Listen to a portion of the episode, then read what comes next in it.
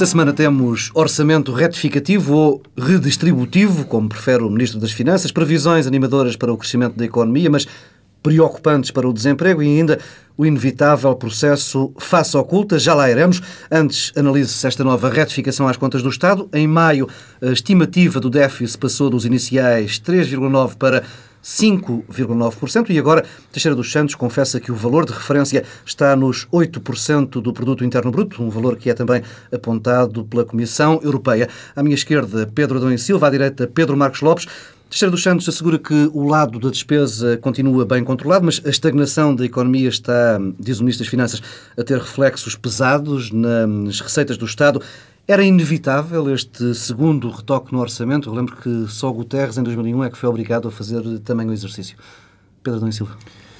Eu acho que era uma inevitabilidade. O problema é que era uma inevitabilidade que já era conhecida há muito tempo atrás. Eu acho, aliás, que talvez o principal erro estratégico na política do governo anterior foi exatamente a apresentação do último Orçamento de Estado. Eh, quando já tinha falido o Lehman Brothers, quando já era visível eh, que algo de muito complicado iria acontecer na economia mundial e, portanto, com reflexos eh, em Portugal, o governo apresentou um orçamento claramente otimista e que não era sensível à conjuntura. Isso teve desde logo um problema. É que o próprio governo contraiu uma responsabilidade numa crise que pela qual, na verdade, não é responsável. Ou seja, o governo, ao ter uma gestão otimista das expectativas eh, há um ano atrás, passou a ser, eh, de facto, corresponsabilizável eh, pela crise que, entretanto, se seguiu. Porque houve uma gestão errada das expectativas e isso tem custos políticos e está a ter custos políticos agora. A questão do número, quer dizer, parece-me uma evidência. E agora também há outra preocupação, e desculpa lá, Pedro Marcos Lopes, que é é, parece manifesto que há um problema do lado da receita, isso é evidente, com, com o comportamento que o produto teve, era impossível que a receita fiscal não se retraísse muito. Mas isso também já era visível nos boletins eh, de de contribuição eh, nos últimos meses. Portanto, há, há, um mês e meio atrás já era visível que alguma coisa eh, iria ser muito diferente do apresentado e o Governo insistiu em números que precisavam de uma receita fiscal nos últimos meses do ano, que era impensável, eh, nomeadamente tendo em conta não só o que se tinha passado, como o que era estimável para o produto. Eh, e, portanto, tudo isso faz com que, de facto, haja um problema do lado da, da receita. Agora, eu também eh, não estou tão seguro que tudo esteja controlado do lado da despesa. E Essa acho que, é, aliás, é, esta uma das dúvidas da oposição. Bom, e é uma dúvida que eu acho que é absolutamente legítima. Eh, eh, eu acho que a diferença de 3,9 para 8 não pode ser apenas justificada por uma retração da, da receita. E, portanto, há coisas do lado da, da, despesa que são zonas opacas, mas também não são zonas opacas, opacas hoje. São, opacas não são hoje. Já eram a saúde, Sim. as estradas não, de Portugal, Não, não são opacas. Eu, eu vou começar pela, pela despesa para, para quando eu ouvi o, o ministro Teixeira dos Santos, e eu, eu queria fazer aqui uma nota que não, não estava habituado, eh, porque, o, porque o, o. Teixeira dos Santos não nos habituou a isso, ouvir algo de tão vazio e em, em dada altura pouco sério, e peço muita desculpa de o dizer, da boca do, do Dr. Teixeira dos Santos. Porque, e começando, e começando pela despesa, vamos lá ver. Quando o Dr. Teixeira dos Santos diz que a despesa está controlada, e nós vimos sistematicamente, ou pelo menos vemos pelo agendamento que, que se prevê na Assembleia da República e por aquilo que já está a acontecer, em que estamos numa, num caminho que provavelmente vai ser até ao orçamento, mas isto já lá falaremos disso em, em termos de calendarização política, que se está a, a, a, abrir demasiado os cordões à Bolsa na questão do subsídio de desemprego, na questão dos, de, da educação, que também tem algum impacto sobre isso. Oh, vai ter muito. Quer dizer, a massa salarial, bem, massa, acabar com a distinção na carreira Ora bem, a massa salarial aumenta muito essa carga e, portanto, o que nós estamos a ver é um aumento constante da despesa. O que é sabido, os governos minoritários tendem sempre a aumentar como a é evidente, aliás, há estudos que, que, que, são conhecidos sobre isso. Mas, quer dizer, como é que o Dr. Teixeira dos Santos diz uma coisa custos, destas? Não? não, como é que o Dr. Teixeira dos Santos diz isto, sabendo ele próprio, porque ele sabe tão bem como nós, que não é verdade que a despesa está controlada. Não é verdade. E há suspeitas, e eu aqui só levanto suspeitas, nesse caso, porque não tenho, não estou, não estou completamente dentro desses números, do problema da desorçamentação, que começa a ser um problema complicado e que tem que ser analisado. Agora, da parte da receita, é evidente que nós já todos estávamos à espera, não só por causa da conjuntura, mas porque, porque sabemos o que é que se está a passar no mundo e neste país, toda a gente esperava que a receita diminuísse. Bom, se numa altura de crise as, as, empresas, as empresas não ganham mais dinheiro, as empresas fecham, as empresas têm menos lucros, portanto é evidente que isto se ia mas, passar. Mas desconfias que não, chega, não chega para explicar os 8%. Não, não, esta gestão política, esta gestão política não é só não é só uh, errada, a gestão política, a gestão do timing político, não é só errada, como também levanta algumas suspeitas de pouca seriedade quando se fala aos portugueses. Porque, quer dizer, isto não é normal nós estarmos a, a, a alterar números constantemente. E eu agora pergunto uma coisa, e é uma pergunta que, que é legítima. O, o governo não sabia há um mês e tal que isto se ia passar. Será que, em termos de consequências nas eleições, será que isto não teria um impacto importante nas eleições? Eu não sei. O Pedro Adão e Silva provavelmente também não sabe. Mas pelo menos não foi falar a verdade e não se foi sério perante os portugueses. Pedro Adão e Silva foi. Não, eu, eu, eu, eu, eu, eu acho que tinha sido preferível perceber que há um ano atrás, quando se percebia que era inevitável que vinha aí uma crise com contornos e dimensões desconhecidas. Mas colocar de lado o otimismo e. Colocar de lado o otimismo e assumir que era preciso um, um, plano de estímulos à economia a sério e que isso ia ter consequências do lado da, da, despesa e também da receita. E, portanto, achar há um mês que nada seria feito e depois o déficit ir crescendo gradualmente.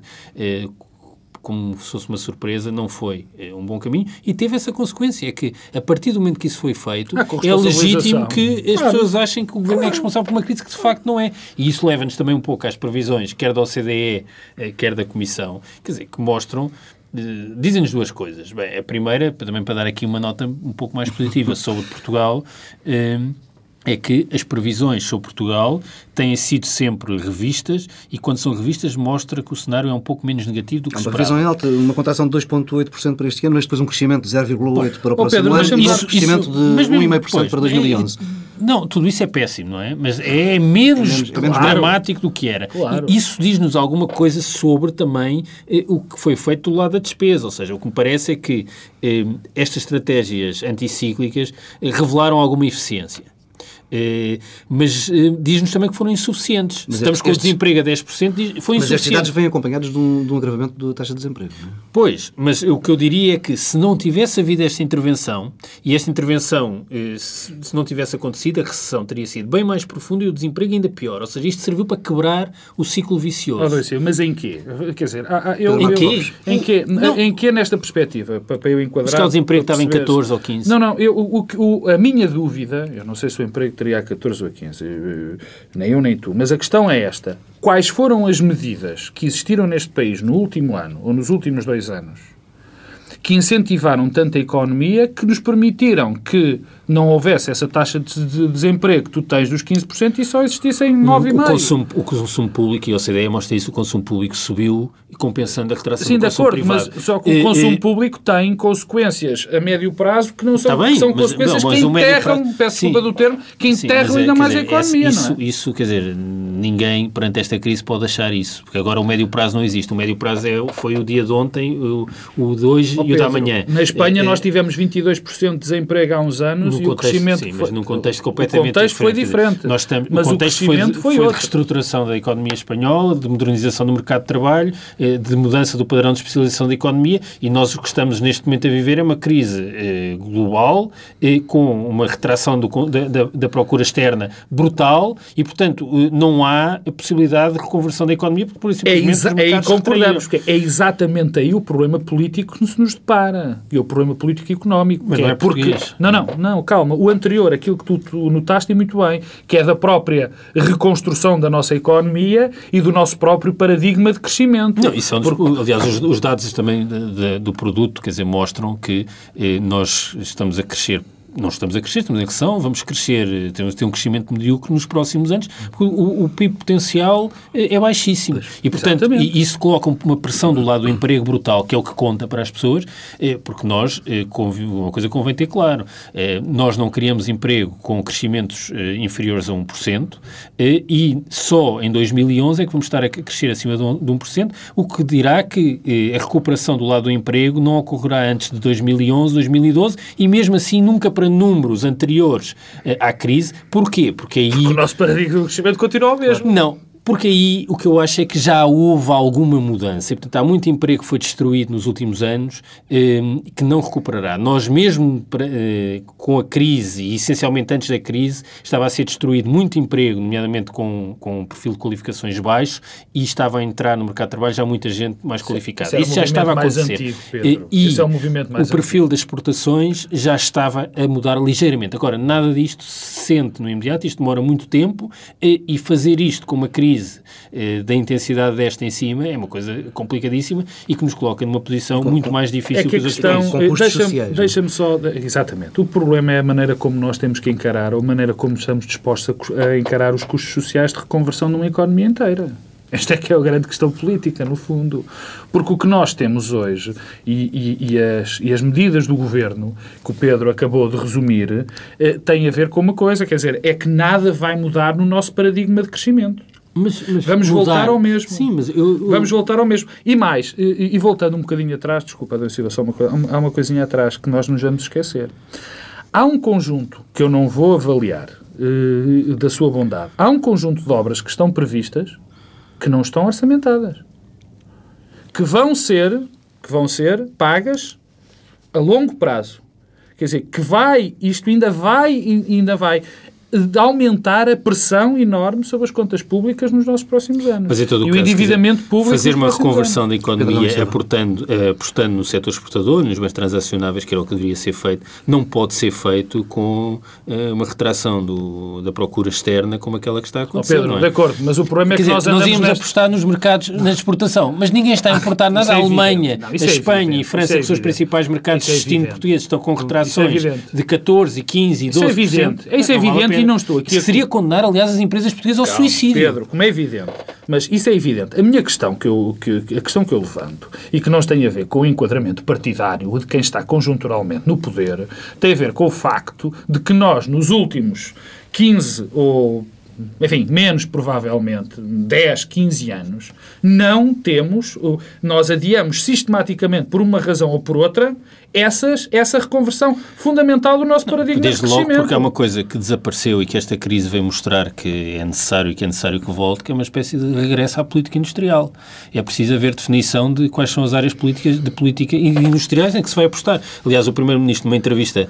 Eh, Eu gosto ficou... pouco, como tu sabes, gosto pouco que não, seja porque, uma entidade abstrata que se não, chama não sei quem... Mas o que tu estás a dizer que é preciso perceber qual é o perfil que tu vais apostar não, e quais são os segmentos, é isso, é voltar à política industrial nesse sentido, na definição de prioridades prioridades e o que é que o país deve ter e não deve. O meu o, problema o é... Desculpa, Pedro, só é uma nota. O meu problema é menos quais são as políticas que devem ser perseguidas, mas quem é que segue as políticas. Eh, mas quem é Sim, que as é preciso, quer dizer, perceber o que é que, em que é que nós não, nos devemos especializar. O que como é, é evidente, nós... não estás a falar em planos quinquenais. Não, nada disso. Nada disso nada, claro que não é nada disso. Não é nada disso. A, a Comissão Europeia definiu já os 3% como objetivo para o déficit das contas públicas em 2013. Não é uma meta fácil para Teixeira dos Santos, não?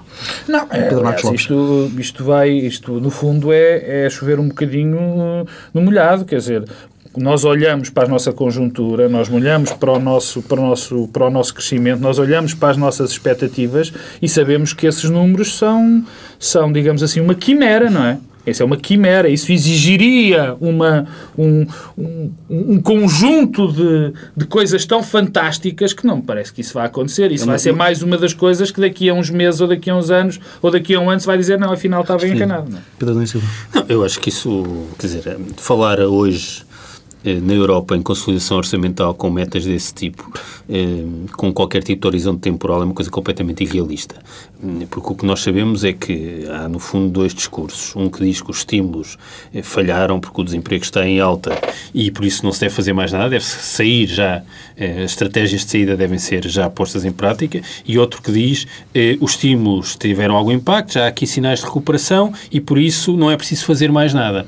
Eu acho que tudo isso é perigosíssimo. Portanto, que é preciso é perceber que eh, é, do, do, ponto de vista europeu e do ponto de vista dos países das economias ocidentais, é preciso continuar a manter eh, algum estímulo eh, através do consumo público, infelizmente, mas é, é, vai ter de ser feito. E, portanto, isso não é compaginável com um regresso rápido à consolidação orçamental. Público, mas mas e, e isso, combinado com a situação portuguesa, ainda é mais dramático, porque há uma grande rigidez do lado da despesa, quer dizer, também não há muito mais despesa para cortar, naquela que é significativa. Bem, nem com prestações sociais, porque também é, não são assim tão generosas, e, e, muito menos não há margem, não é possível cortar do, do, do lado da massa salarial. E isto, é, isto é uma espécie depois de, de rabo na boca, nós não mas podemos... é melhor não começarmos, que estamos cada vez mais a parecermos com não, mas era isso que, carreira, mas é que isso que eu queria dizer. Não, não, não. O que eu queria dizer é que dizer, nós não podemos aumentar impostos, não podemos reduzir eh, prestações, as, sociais. prestações sociais e despesa e outro tipo de despesa. É, o, que há, o que existe já, já é muito rígido eh, e, e, não podemos continuar a aumentar eh, os déficits eh, estimulando a economia com investimento público. Eh, eh, não podemos fazer nenhuma destas três coisas, aparentemente. O que nos leva a dizer que vamos ter de fazer um pouco das três ao mesmo tempo. E a saída eh, para a situação em que a Europa e o mundo ocidental se encontra passará necessariamente por fazer uma combinação das três coisas. Bem, Mas voltando, alguma coisa terá de ser feita. Voltando ao orçamento ratificativo, Teixeira dos Santos deixou uma espécie de ultimato à oposição, dizendo que se o orçamento não for aprovado, eh, a ação do governo e do Estado pode ficar paralisada. É, hum, são palavras aceitáveis por parte do Ministro das Finanças? Há quem fale em espionagem política, se calhar aqui neste caso estamos a falar de chantagem política. Agora é o Pedro Marcos Lopes, não foi o Pedro e Silva que disse. Se me permites, Pedro. Não, é, isto é claro. Assim, aliás, há, há, há, aqui um conjunto de, de, situações, há aqui um, um cenário político muito, enfim, como é normal em cenários... Habituem-se, como dizia Habituem-se, exatamente. Habituem-se, porque isto vai ser normal no, no, no, no, futuro. Quer dizer, há, houve há aqui um conjunto de situações onde o governo eh, teve uma postura, vamos dizer, de diálogo e que vai e que vai e que vai facilitar, digamos assim, algumas algumas algumas propostas da oposição e de repente alguém, eh, o Dr. Teixeira dos Santos, vem dizer, meus amigos, como os, os ingleses vão dizer, we have a situation. Nós temos aqui a seguinte situação: é que se os meus amigos da oposição não aprovam este orçamento, eu também, eu realmente também, e aqui uma nota, não gosto nada desta história do redistributivo, parece mais uma vez questão, quer dizer, isto não quer dizer nada, quer dizer, nada, nada. Não é só lexical, porque isto, enfim. Uh, Bom, se vocês não aprovam isto, nós temos um problema. É que não há dinheiro, provavelmente, para pagar o 13 mês ou o mês de dezembro, não é? E, e, e esta é uma situação... Isto é um tubo de ensaio da discussão do Orçamento é um ensaio Ora bem, é um ora bem é, um, é um tubo de ensaio e eu vou, eu, eu acho que o que se vai passar até ao Orçamento vai ser isto. O Governo vai facilitar em tudo e mais alguma coisa, vai ser uma paz na terra, tudo o que venha, tudo o que sejam propostas, eh, sejam as quais forem, vão ser aprovadas e depois, a na altura do orçamento, é orçamento, e depois no orçamento. Uh, mas as coisas não são independentes, não é? Não, não são, não são, mas isto tem a ver, mas isto tem a ver, na minha opinião, com a calendarização política do governo. Tem a ver com a calendarização política do governo. A partir do orçamento é que a vitimização vem em força. A partir do orçamento, porque o discurso é este. Nós dialogamos, nós demos isto, nós demos aquilo, nós até fizemos isto em relação ao orçamento e a partir de agora temos que oh, governar. Pedro Marcos Lopes, Pedro Silva não gosta de falar de estratégia, mas eh, é isto? Não, não, porque na verdade eh, este governo ainda não iniciou, ainda não está em funções. A sensação que dá é que este governo está a resolver eh, os problemas que herdou do passado, as, as reformas que não tinha concluído, que, em que ameaçou Senou que havia umas coligações negativas. Deves ter enganado. Pedro. Não, não. Quando disseste reformas, não te riste, porque é, só pode ser. Porque, quais Subsídio de desemprego eh, pensões baixas, educação. educação. Isso é uma reforma? O governo eh, eram dossiês que não estavam encerrados na legislatura anterior e o que é que fez? Nestas primeiras semanas eh, cedeu às pressões da oposição. Eh, e, portanto, parece que querem encerrar esses dossiês todos para depois de encerrar esses dossiês, então começar um novo ciclo. Eh, e, portanto, o Pedro Marcos Lopes falava da calendarização. Eu, na verdade, ainda não percebi qual é a identidade política deste governo. Qual é, o que é que este governo pretende fazer?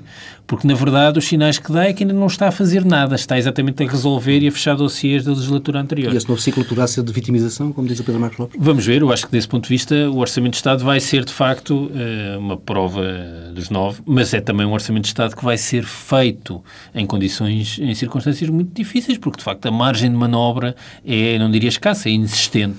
E, portanto, sendo inexistente, não permite nenhum tipo de afirmação política. Com a grande possibilidade de, depois de, de, de, em junho ou julho, termos outro orçamento retificativo, que é o que, é o que parece, quer dizer, este Bem, governo está-nos a Mas, mas se, se acontecer em relação ao comportamento do produto aquilo que aconteceu em 2009, que é as previsões serem sempre eh, menos má, que a realidade ser menos má eh, que as previsões, pode ser que... Mas, é sempre, mas a realidade semestre... é sempre pior do que o governo acha.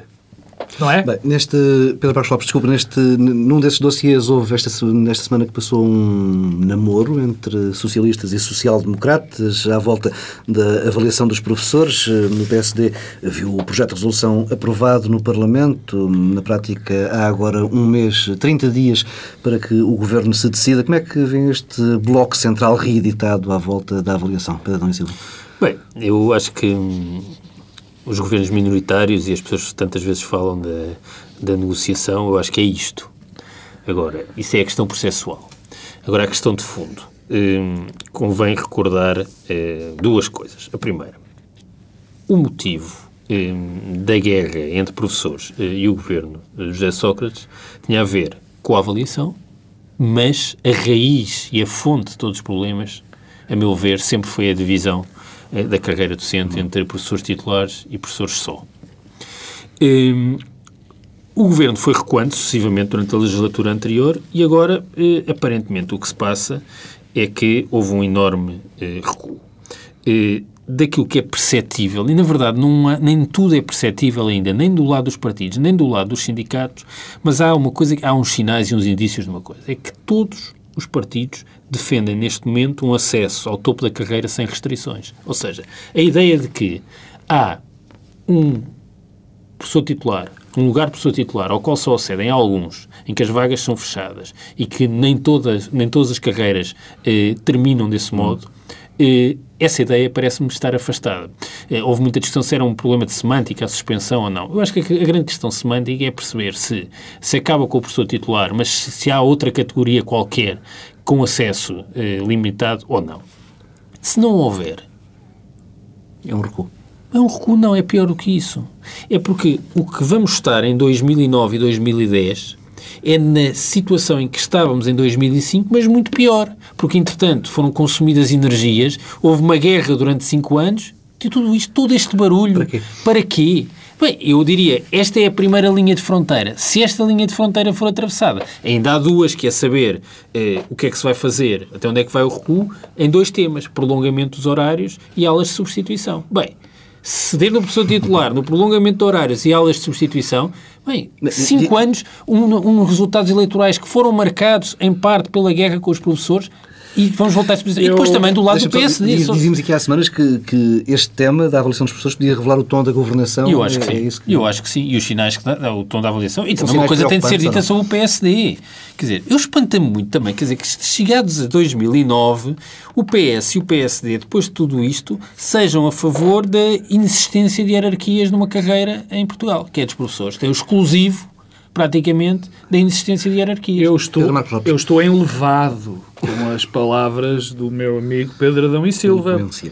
Bom, isto, uh, primeiro, uh, a questão substancial que, que, que, eu não tenho muito a acrescentar, porque, uh, porque para mim é evidente que deve haver uma divisão de carreiras como há uma divisão de carreiras em todas as carreiras. Desde logo nos professores de ensino superior. Uh, enfim, desde logo. Depois de que os professores têm que ser avaliados e depois que há um conjunto de reformas que foram feitas, de medidas que foram feitas sobre a gestão da doutora Maria Lourdes Rodrigues, que, que eu apoiei e que acho que tinham toda a lógica. E mais. Oh, oh, Deixa-me só então dizer uma coisa. Eu acho é que a situação em que nos encontramos hoje não é independente da forma como foi gerido politicamente este dossiê durante isso, cinco anos. Isso não Portanto, tenho, isso não eh, tenho dizer, não... mas, há, mas há aqui uma nota que é fundamental. Este governo, desde o princípio, este governo, ora bem, o governo da, que começou há cinco anos, foi um governo que se anunciou como um governo reformista e, num, e neste caso concreto, um governo que ia fazer todos os possíveis para mudar a educação em Portugal e apresentou um grande projeto. E passados cinco anos, esse projeto foi completamente por água abaixo e dizendo e fazendo minhas as palavras do Pedro, só falta agora que acabem as aulas de substituição e que acabem as aulas de inglês. É o que falta. É o que falta. Quer dizer, pagaram-se todos os preços políticos. Todos os preços políticos que eu pagar para fazer esta coisa. E esta coisa é tão somente rasgar todo o esforço que foi feito porque este esforço não foi só feito pelo Governo e pela Ministra da... não foi só feito pela Ministra, foi feito por muita gente. Foi feito por... Não, não, não, pelas pessoas que concordavam com esta reforma e por algumas pessoas, como é evidente. E este Governo alijou completamente isto. O que se passa em termos políticos substanciais é uma vergonha completa da parte do Partido Socialista. E agora, como é que se gera politicamente? Como é que o PS geriu politicamente isto? Geriu da pior maneira possível, que foi dar a iniciativa a um partido da oposição para que esse partido da oposição ficasse com algum, enfim, alguma posse de Estado, mas reguardando para daqui a 30 dias a possibilidade de trazer um novo modelo. Quer dizer, eu, se estou como o Pedro, se, se o governo substituir professores titulares por professores coordenadores, eu acho lindamente. Só que não é isto que vai acontecer, porque ele sabe que isto não é possível. Agora, a postura do PSD. Eu tenho que eh, admitir que o PSD, neste caso, geriu bem politicamente a situação, porque foi, ao que ele pensa, de encontro dos interesses dos, dos seus eleitores e de quem pensava que isto era uma má reforma. Eu acho que não é. Eu acho que não. Eu acho que os eleitores do PSD não estarão de acordo com destruir uma reforma e destruir com estes procedimentos todos. Depois também há um pequeno detalhe. Há um pequeno detalhe, que foi aquele pequeno detalhe de o PSD ter prometido que ia exigir a suspensão e agora eh, diz que já não pede a suspensão. Ao contrário de algumas vozes de, que, que, surgiram dentro do PSD, que está a causar celema no PSD, eu acho que as atitudes irresponsáveis estão sempre a tempo de ser corrigidas. E o que está naquele programa do PSD da suspensão deste modelo era uma irresponsabilidade. Uma irresponsabilidade. E, portanto, o PSD, no fundo, corrigiu o tiro. Corrigiu um bocadinho o tiro. O que não deixa de ser, isto é parte da analista e depois é parte das convicções. O que eu não acho, o que não deixa de ser, é a responsabilidade total de termos pago um peso político tão grande e agora ir mais uma vez, vamos mais uma vez voltar ao pior dos mundos. Mas é pior do que estávamos é pior do que está. Mas não, não está a ser pacífico internamente. Não? a questão, sabes que a questão, nem, a questão nem pode ser vista de... de eu, eu tenho algumas dúvidas em, em analisar isto em termos do, do que se está a passar dentro do PSD, porque isto já, já vai mais além, porque o que nós estamos a ver dentro do PSD é uma coisa extraordinária. É a linha que defendia a, a suspensão. É a linha de quem manda no partido. Isto é extraordinário. E a linha de quem não mandava no partido, porque quem manda no partido, que eu saiba neste momento ainda, é a doutora Manuela Ferreira Leite. E como o deputado Francisco Louçã mostrou, naquele programa está lá a fotografia da doutora Manuela Ferreira Leite. E é a doutora Manuela Ferreira Leite que está sentada na primeira fila. Bom, mas pelos vistos, já não é a doutora Manuela Ferreira Leite que manda. E neste caso, ainda bem. Não, quer dizer, é evidente que houve uma alteração de posição do PSD, eh, mas eu, quer dizer, só queria reforçar a ideia que eu acho é que o que está a acontecer hoje está-se a pagar um preço da forma como todo este processo foi gerido na legislatura anterior. Ehm, e quer do ponto de vista da gestão política que foi feita, eh, quer eh, até eventualmente eh, do modo como foi aplicada a própria avaliação. Mas os recursos já estavam a ser tantos, Pedro. Mas, já, já mas independentemente de tudo isso, a verdade é que, o que os indícios que há é que vamos regressar a 2005 eh, mas numa situação pior do que a de 2005. E, portanto, tanto barulho para nada. Vamos à face oculta. Na sexta-feira, Paulo Penedos, filho do presidente da REN e advogado de uma das empresas de Manuel Godinho, foi indiciado pela prática de um crime de tráfico de influência, teve de pagar uma caução de 25 mil euros. A investigação, relembro, apontava Paulo Penedos como uma das peças-chave da rede montada pelo Barão da Sucata. Suspeitava mesmo de que ele teria recebido cerca de 270 mil euros para interceder a favor de Manuel Godinho em diversas instâncias. Não vos parece pouco um crime de tráfico de influência, Pedro Domingos Silva? Não sei.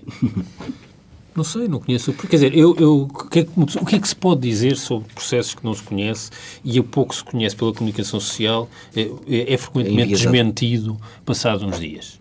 Pouco.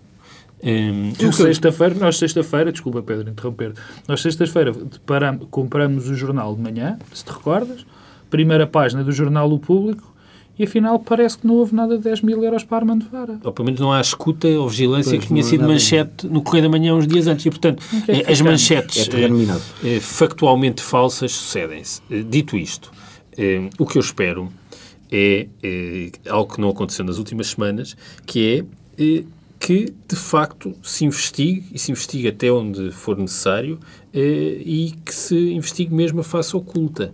Porque o que tem, o que tem acontecido é o que sempre acontece, é que é lançada uma cortina de fundo com questões marginais e laterais que torna a posição dos eventuais culpados sempre mais confortável.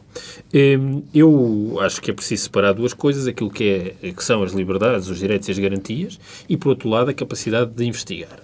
E, e com as consequências que possa ter. O advogado do arguído Manuel Godinho disse que o seu arguído, o seu constituído, era eh, a ponta do iceberg. Bom, eh, eu não sei, eu também... O que é que isso quer dizer? Isto quer dizer algo que é sempre dito em Portugal. É que há um enorme iceberg que nunca aparece. Mas se calhar o iceberg não existe. E o que há, o que há são apenas as pontas. Mas então é preciso que haja capacidade de, de uma vez por todas, se apurar a verdade e não ficar sempre a pairar esta dúvida eh, que é o pior dos mundos em que, em que nós estamos. E, portanto, A minha, a minha eu- questão de, de haver um único crime de tráfico de influência, que é de resto muito difícil de, de provar, é que houve um enorme aparato de, de investigação. Mas, e- oh, oh, oh, Paulo, a, que- a- a questão que se põe é. Será que houve esse aparato de investigação? Quer dizer, porque nós vivemos, nós acabamos por viver num mundo que temos dificuldade em perceber qual é que é realidade e qual é ficção. O maior problema de todos estes, daqueles desses problemas que nós todos andamos a analisar e que, que falamos e que vemos todos os dias nos jornais, é que, a dada altura, a dada altura nós não sabemos o que é verdade, o que é mentira, o que é realidade e o que é ficcional. Quer dizer, e isto é constante, é absolutamente constante. Em todos os processos que tiveram uma grande, uma grande dimensão mediática neste país nos últimos anos. Eu relembro-me, assim, de repente, que no caso da, da Universidade Moderna, a dada altura tínhamos contrabando de armas, contrabando de carne humana, tínhamos estas histórias todas. Portanto, a minha questão não é esta. Há uma coisa que eu suspeito como português e como pessoa comum, suspeito e tenho fortíssimas suspeitas. Eu suspeito que há muita corrupção no Estado. Eu suspeito disso. Eh, a a minha vida normal indicia isso. O que eu vejo indicia isso. Agora, as pessoas têm que se habituar a perceber que isto não vai por a gente achar. Isto não é um indivíduo qualquer ir para um jornal dizer que anda tudo a gamar, perdoem-me o termo, que é o que a gente ouve, eh, que de facto anda tudo a roubar. Quer dizer, este caso concreto, há um crime. E agora, sabes o que é que vai aparecer amanhã em todos os jornais? Vai- Sabes o que é que vai aparecer amanhã nos programas de televisão e de rádio? Estão a ver que vergonha, só um crime. Porque estes homens já estão todos condenados. Estão todos. Foi, vale a quer pena. dizer, de facto foi criada a percepção da culpabilidade. E com notícias que, hum, eu repito, sem qualquer juízo de valor sobre o que as personagens, o caso, mas é criada uma percepção eh, de que há culpados e depois há, por um lado, afinal, a acusação não corresponde à percepção que foi criada na comunicação social eh, e, ao mesmo tempo, há uma incapacidade de produzir prova. Quer dizer, é quase como se a investigação criminal em Portugal funcionasse por silogismos.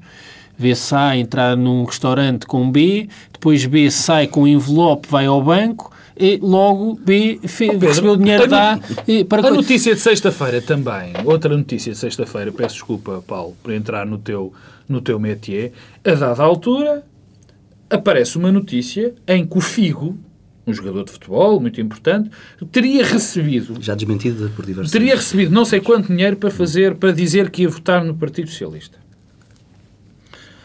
Bom, eh, imediata, isto sai numa notícia, imediatamente tu abres a imprensa, os blogs e tudo mais, já está toda a gente a comentar isto.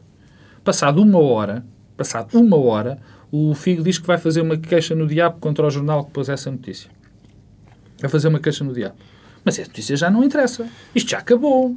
Quer dizer, e, e o que não se percebe, e o que às vezes, e, desculpa Pedro, André Silva, o que às vezes nós parecemos não perceber, é que é este clima que dá origem a que não se descubram as coisas. As coisas não se descobrem é porque há este clima completamente disparatado que não leva a que haja uma investigação séria. É que os, é que os próprios investigadores depois também são coagidos na sua, na sua ação. Quer dizer, isto é, é a história da, da, da, da facada ali, a facada aqui, depois ninguém se entende. Deixa-me só sublinhar que, à hora que estamos a gravar esta edição do de, uh, Bloco Central, não conhecemos ainda qual uh, a decisão de, de Pinto Monteiro, do Procurador-Geral da República, que uh, prometeu vir a público sábado explicar o que vai fazer.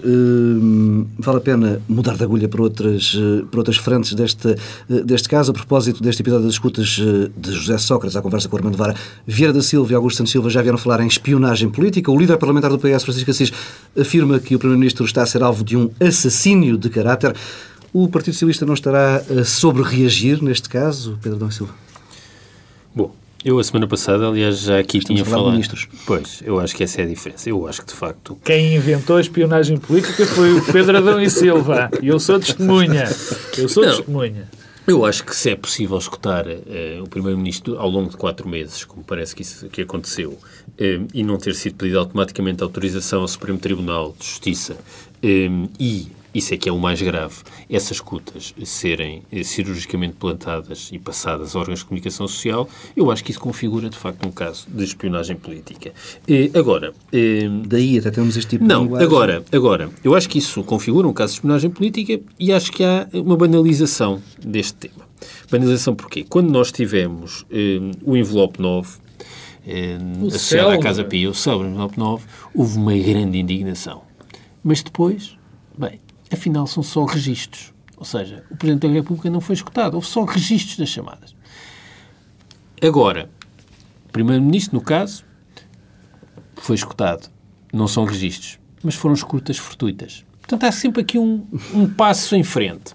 Dito isto, eu acho que é completamente diferente um ministro fazer uma afirmação desta. Porque quem, quem diz que há espionagem política está a dizer que estão em causa as condições para o exercício eh, do poder em democracia. Eu posso achar isso, não sou do governo. Eh, um ministro ou alguém que é do governo tem de extrair conclusões e tem de extrair a conclusão disso. É, é, porque, quer dizer, isso tem consequências. Tanto mais que é um governo que está em funções, de facto, há cinco anos. Os ministros que falaram sobre isso estão há cinco anos em funções e, portanto, não é como se se acabassem de chegar e que achassem que isto é uma novidade. Um não, não, só uma coisa, só, isso é uma coisa, é que não me parece que estes cinco anos de governo, do lado, por exemplo, do Ministério da Justiça, eh, tenham revelado uma preocupação com este género de temas eh, em consonância com as preocupações que os ministros do núcleo político do governo têm dito. Porque nem o ministro Alberto Costa, nem o ministro Alberto Martins me parecem muito preocupados com isso. E só mais uma coisa que eu queria dizer sobre Estou encantado a ouvir-te, Pedro. Continua. Que é, também me parece que o facto de quem falou ter sido o Ministro da Economia, que ainda assim é Ministro da Economia, mas é alguém do núcleo do, do, do Governo, e o Ministro da Defesa, que é Ministro da Defesa, terem sido eles a falar, revela também alguma coisa sobre o processo eh, de afirmação política eh, do atual governo. E revela uma lógica do tipo concentracionária, uhum. que é eh, José Sócrates não pode falar sobre o tema, isso faz sentido, mas só tem ministros para falar sobre ele. Isto quer dizer que o PS perdeu, perdeu voz e capacidade de falar autonomamente sobre o tema. E isso é consequência do modo como tem sido gerido, gerido politicamente este ciclo político. Os senadores já não existem, porque foram desaparecendo por efeito do tempo, mas também porque foram sendo secundarizados e afastados e também não foram criados novos protagonistas. E, portanto, ficou aqui eh, um, um, deserto à volta. E quando se fizer esse deserto, só há os ministros próximos para falar. Nem sequer foram acompanhados por mais gente. E, portanto, isso mostra. Eh, eh, José Sócrates, um dás-me licença. De resto, António Vitorino criticou. José Sócrates está a ser vítima. Manuel Alegre tem estado num silêncio ensurdecedor. José Sócrates está a ser também vítima da sua própria estratégia e o José Sócrates, dizia-se muito há uns tempos de Paulo Portas, que Paulo Portas secava tudo à volta dele. Não, e neste caso José Sócrates secou completamente tudo à volta dele. Mas voltando, voltando ao, ao tema da espionagem política, eu aqui no primeiro programa disse que o doutor que, que Vieira da Silva de algum defeito deveria ter e de facto está à mostra que eh, finalmente, se calhar para confirmar aquilo que eu, que eu tinha dito, Vieira da Silva mostrou mesmo que tem um grande feito e isto foram afirmações profundamente infelizes. Isso é só que já devia ter esclarecido. E foram por, não, não, não, não. Esse, esse, já lá estamos. Isso claro que não. Isso para mim não é assunto. Mas deixa-me ir à questão da espionagem política. Eh, eh, as pessoas têm que ser responsáveis por aquilo que dizem. E quando o ministro e o, quando um ministro ou vários ministros dizem as coisas que estes senhores disseram, tem que dizer aquilo. o, o que é que estão a falar. Porque o Pedro disse, bom, até pode haver aqui, de facto, uma espionagem política. Disse isto a semana passada. Houve quatro meses de escutas. Não, não, é só, Enfim, não são só as escutas. Mas, é o facto das escutas aparecerem. Exatamente. Assim, mas o haver escutas é grave. Agora, ser possível haver escutas e elas aparecerem na comunicação social é de uma gravidade enorme e configura Mas é bom que se diga, é bom que se chamem os bois pelos seus nomes. Quer dizer, se há espionagem política, eu faço parte de dois princípios. Das duas, uma. Ou alguém de partidos políticos antagónicos ao PS está a, tentar, a saber as escutas que os magistrados fazem, ou, ou, e aqui é muito mais grave, os magistrados estão efetivamente com essas, com, com essas escutas a fazerem política e entrarem no jogo político português. Se calhar é mais a segunda hipótese. Pois, eu não sei qual é que é a hipótese certa. Eu não sei qual é a hipótese certa. Mas isto, de toda a forma, gera um problema absolutamente grave.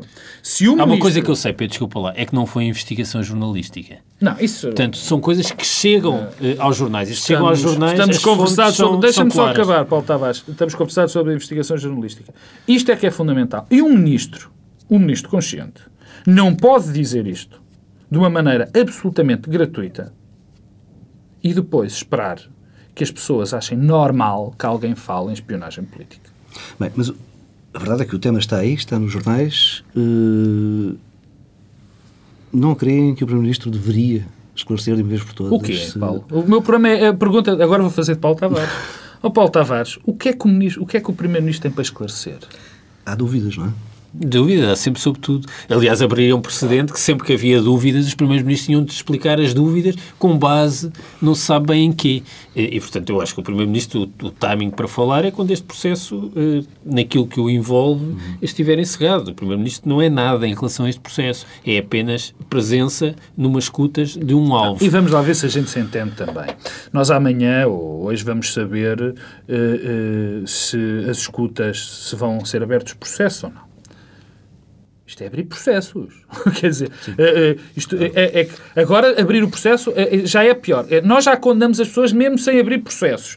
Quer dizer, quando se abre o processo parece que já é uma decisão do Supremo Tribunal. Agora a questão, se o José Sócrates fala sobre este caso, nesta circunstância, abre um precedente de uma gravidade tal, e eu não tenho beijo nenhum em dizer, uma gravidade tal para a democracia que isto não tem fim. Porque a dada altura, um jornal qualquer diz qualquer coisa sobre um primeiro-ministro e o primeiro-ministro é obrigado a vir desmentir todos os dias aquilo que é dito no jornal. E o silêncio de Cavaco Silva?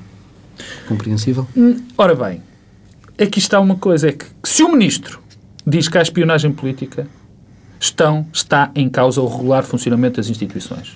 E o Presidente da República tem que velar pelo pelo regular funcionamento das instituições. Até aqui eu achava que ele não devia dizer nada, porque não tem nada a dizer. Neste momento acho que já tem. Porque há um ministro que diz que as instituições não estão a funcionar regularmente. Mas o próprio Presidente da República, no verão, já achava isso, porque achava que também ele próprio podia estar a ser escutado. Pedro, não, quer dizer, as pessoas podem errar não. uma vez agora. Não, eu... Mas, mas quer dizer, há Pedro, deixa-me fazer-te esta pergunta. Mas, eu acho, que, mas ah. eu, assim, eu acho que está em causa o regular funcionamento então das instituições. Mas não é desde há um mês para cá, é há vários anos para cá. E, portanto, eh, desse ponto de vista, tenho uma, uma, uma, posição diferente. Acho que é um problema de, de funcionamento não, não, das instituições. Então não se deve calar o Presidente da República. Não, não, não. pois, mas eu, o que me espanta é que nem Governo nem Presidência da República tenham demonstrado preocupação com isso. Eu acho que é um problema sério eh, na relação entre eh, o Poder Judicial e o Poder Político. Acho que há um problema sério em Portugal eh, de há uns anos desta parte. Eh, e enquanto isto não for encarado de frente. A democracia portuguesa está sempre eh, com, com, um espectro a pairar e com um risco de, tutela, de, ser, de, ser, tutelada. Pedro, e, portanto, eu acho lembrar... que isso é uma preocupação e, e, acho que a questão é que eh, não se pode achar isso não extraindo consequências para quem está a exercer cargos eh, públicos. Adão e Silva, um uma última só. nota. Eu lembro-me, eu lembro-me que o Presidente da República, Cavaco Silva, nas suas memórias, diz, já quando era Primeiro-Ministro, que, que, que, suspeitava que havia instrumentalização política da Procuradoria-Geral da República. Portanto, ele sabe daquilo que está a falar, com certeza. Fica por aqui este bloco central. Regressamos na próxima semana. À Lisboa.